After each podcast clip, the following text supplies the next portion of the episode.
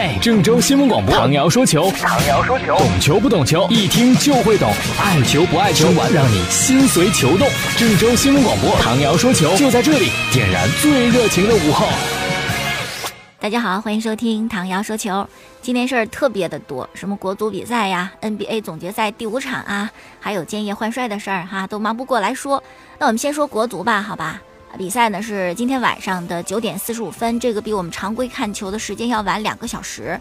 我们还行是吧？不知道球员是不是适应，关键是你身体的肌肉啊，你的这个生物钟是有记忆的啊。你突然晚两个小时，正常情况下那是该休息的这种状态是吧？看怎么调整了。呃，来说这场比赛，昨天呢是赛前的发布会，主教练里皮就说了，我们肯定得全力以赴，这是毫无疑问的事情啊，要保住最后的晋级希望。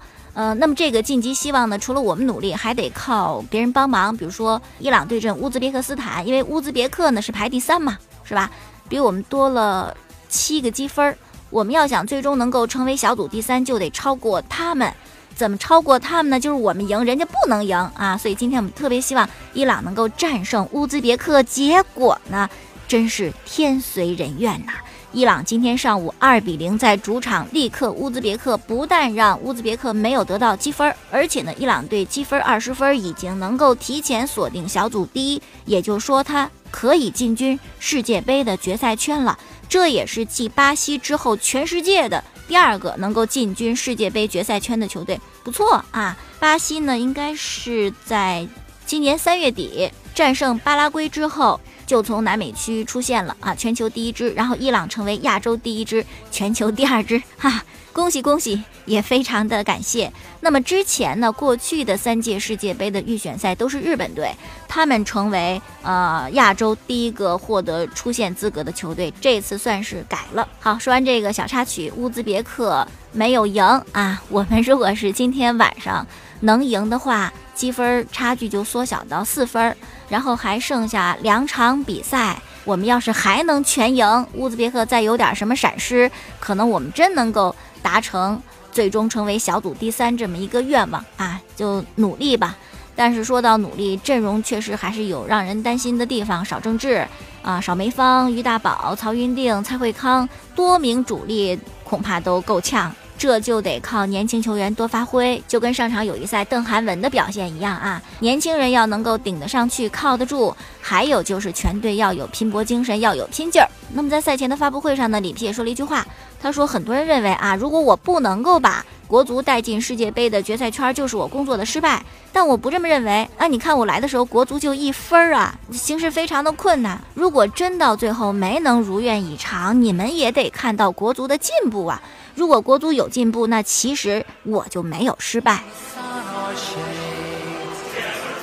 哎，我觉得还不到里皮说这句话的时候啊！赛前发布会上，你就鼓劲儿，你就有信心就行了呗。你说这个特别让球员就听这话外音，感觉哦，这教练也对出线没信心呐。那我们可能就更加没信心了。这种错觉不好。那接下来我们再说一说，在训练当中，记者通过分析观察啊，认为的可能的这个首发的情况。训练当中呢，里皮一直在用四三三或者四二三幺的阵型，但是不管换哪种阵型呢，记者说这个基本人员没有太大的变化。像前场呢。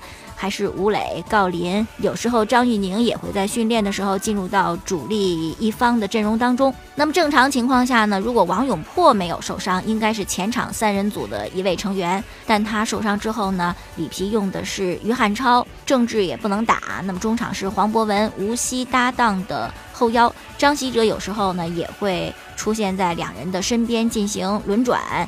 如果张稀哲呢在后腰的位置上，中场安排的就是三名前卫。如果张稀哲呢是位置靠前，不是后腰，那么出任前腰的时候呢，于汉超和吴磊就在一左一右，郜林顶在最前面。后场的人员呢，记者们观察说这是出现变化比较大的。首先梅芳停赛，中后卫呢要重新来组合一下。虽然这段时间国内联赛人行。踢得不错啊，但是里皮还是打算让张琳芃搭档冯潇霆啊，都在恒大，估计会更熟悉一些。另外呢，还会启用二十二岁的小将邓涵文，他在上一场和菲律宾的友谊比赛当中表现得非常的出色啊！这场比赛我们要赢要进球，就需要他的进攻啊！好，这邓涵文呢就是一个边后卫啊。另外呢，在左后卫的位置上呢也有调整，正常情况下觉得左后卫就是姜志鹏是吧？但是说这几天训练呢，里皮也尝尝试了上港队的队长王申超，反正看效果呗。最终的首发阵容呢，应该是在。啊，今天开赛之前能够出来，晚上九点四十五分，大家别忘看球啊！怎么着也得为国家队加加油啊！好，接下来呢，再说这个中超各队主教练的事儿，是吧？这个土教练的生存空间真的是没有，哈哈，也许水平真的是差很多，反正都是洋帅，而且是知名洋帅。今天我看到一表，苏宁的卡佩罗。恒大的斯科拉里，鲁能的马加特，上港的博阿斯，华夏的佩莱格里尼，权健的卡纳瓦罗，贵州的曼萨诺，国安的施密特，富力的斯托伊科维奇，申花的波耶特啊！哎呀，这真是太大牌了，我觉得比什么西甲呀、英超啊这知名的主教练多了去了啊，这个数量。但是呢，不包括荷兰建业，荷兰建业请不了这么大牌的。那我们的新教练是谁呢？昨天就有球迷给我发一东西啊，说是他吗？都已经宣布了，你你怎么没在节目里说呀？我说我不知道这事儿啊，啊，也没敢贸然就就发疑问俱乐部说那传言的那个不是。今天我看。俱乐部的这个网站，包括官微还没有官宣的消息，但是新浪网呢已经有了这么一篇报道，说我们河南建业的主教练呢是曾经执教过石家庄永昌以及北京北控的外籍教练，来自保加利亚的亚森。亚森，中国球迷还是比较熟悉的吧？不只是做教练的时候到中国来啊，做球员的时候应该也是生涯末期也到中国来踢过球。说是在武汉雅琪、江苏嘉嘉、成都五牛这些俱乐部，这在当时也都不算大牌俱乐部吧？啊，后来呢做了主教练，一四年的时候呢执教的是石家庄永昌，然后带领永昌队成功的冲超，并且在永昌的首个中超赛季获得了联赛第七名的成绩啊，很不错的。但是永昌在中超的第二年就不行了，一六赛季的中途，亚森就下课了。啊，这是网络上的一个消息，但是呢，并非是河南建业足球俱乐部官方宣布的，这个给大家说清楚。另外呢，就是现在啊，这个在联赛的间歇期，不过间歇期这段时间里，建业俱乐部也是人员不整，嗯，五名外援通通不在，巴索戈世预赛非洲区的预选赛嘛，然后还有联合会杯，这个至少得缺阵三场中超。多奇卡尔、萨利赫、哈维尔也都回到了各自的国家队，队长戈麦斯也不在队中。此外，龙城胡敬航还被国奥队征调，人员极其不整啊。另外还有个消息，说是被我们外租给阿联酋球队的曾经的外援奥斯曼。可能已经回到了队中，跟着队进行训练。说极有可能在二次转会期间呢，重新在中超注册。那么哈维尔、奥斯曼、多奇卡尔这三个人当中会留下哪两个人？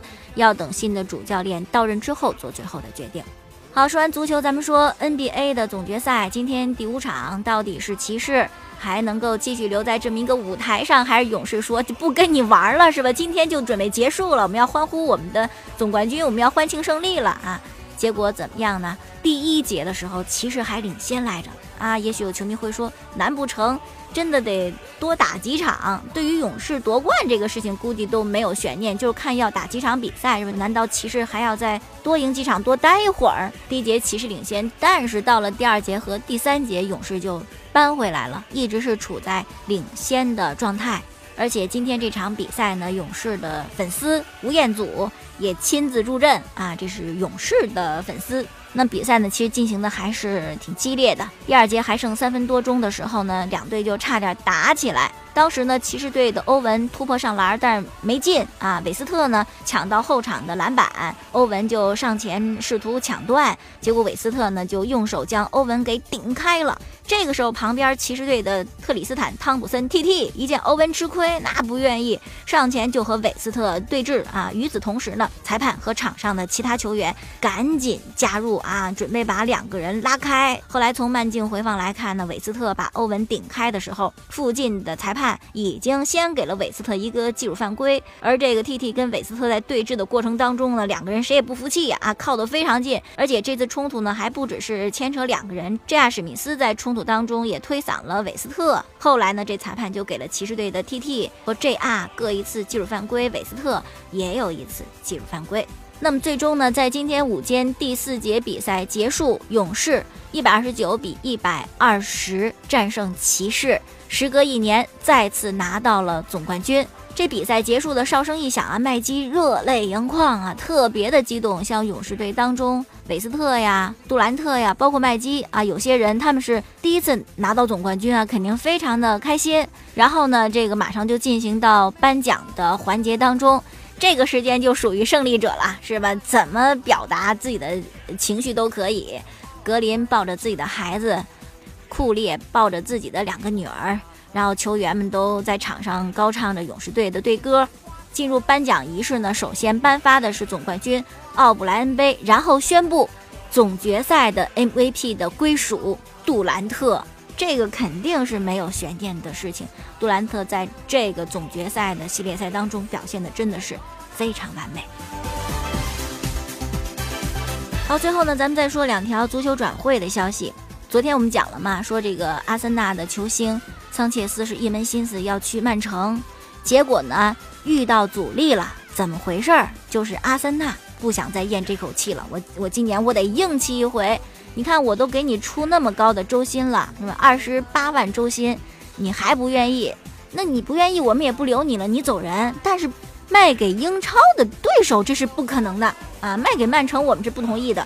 据说阿森纳呀，准备压价，哪怕我这转会费我降低，我少卖点钱，我也不卖给曼城啊！不能让他们占便宜。据说呢，阿森纳是准备把桑切斯卖给拜仁慕尼黑。当然了，事情肯定不会这么简单，是吧？你想卖给拜仁，拜仁想不想买？拜仁到底能出多少钱？拜仁能给桑切斯多少工资？这都得再谈呢，也得球员同意才行。俱乐部也不能完全单方面做主啊。另外呢，还不排除一种可能，就是放出这个风，是吧？要转会到曼城，那可能是桑切斯在逼阿森纳一把，你再把这个我的周薪提高点，因为桑切斯希望拿到三十万吧，还是三十五万？三十万吧，啊，再高点儿是吧？你我就能够答应留下来啊。这套路深呢。也说不明白啊！不到最后一刻，我们终不能知道答案是什么呀。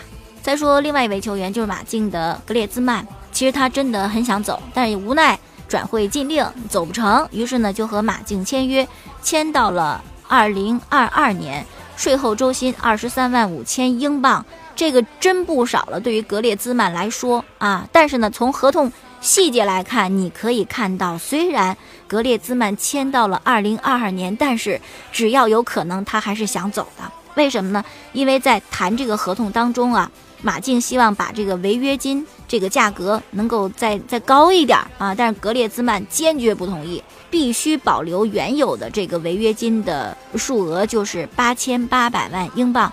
这个太少了，因为梅西最新合同违约金可能都达到了五亿英镑了。越贵的话，别的球队越出不起呀，是吧？但是八千八百万英镑对于格列兹曼这个身价，那绝对是值的啊，也也是曼联能够出得起的。所以说，格列兹曼留这一手，也是保持着他随时就能够加盟其他球队的可能性啊。好了，今天就说到这儿了。收听晚上节目回放呢，可以在蜻蜓 FM 上搜索“唐瑶”两个字，也可以在每天晚间七点四十收听 FM 九十八点六郑州新闻综合广播播出本档节目。明天我们再见。